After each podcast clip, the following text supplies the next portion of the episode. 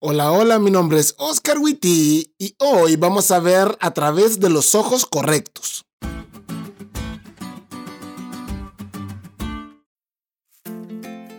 Feliz semana amigos, ya se terminó el sábado. Lo sé, qué mala onda, ¿no?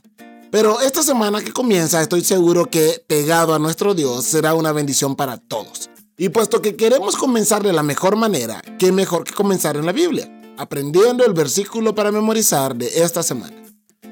Los ojos de Jehová están en todo lugar, mirando a los malos y a los buenos.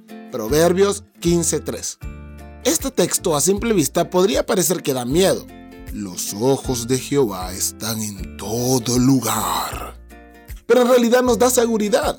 Nos da la seguridad de que las acciones de los malos no quedarán impunes para siempre, porque hay alguien que sí los ve y hará justicia. Tranquilo pero también nos da la seguridad que habrá una recompensa por parecernos a Él. Eso tampoco pasa inadvertido. ¿Alguna vez has escuchado la frase, es que tú me ves con ojos de cariño? A mí me la han dicho porque aparentemente mi cariño hace más talentosa, agraciada o simpática a alguien, aunque yo sostengo lo contrario. Dicha frase se usa para decir que desde la perspectiva de una persona las cosas se ven así, aunque probablemente no lo sean. Como las temibles palabras yo te veo con ojos de amistad. Ya sé que duele, pero este no es momento para llorar. Esta frase no significa que no seas una persona a quien se pueda ver como un interés romántico.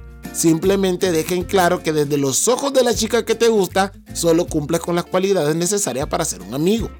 Según los ojos desde donde se vean, las cosas cambian, porque tal como dice la lección, como seres humanos miramos el mundo a través de filtros que impactan nuestra forma de interpretar y entender lo que nos rodea.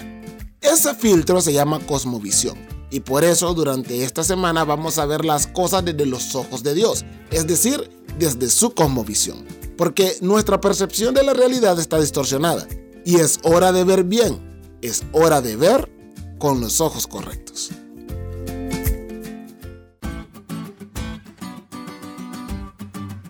¿Te diste cuenta lo cool que estuvo la lección? No te olvides de leerla y compartir este podcast con todos tus amigos. Es todo por hoy, pero mañana tendremos otra oportunidad de estudiar juntos.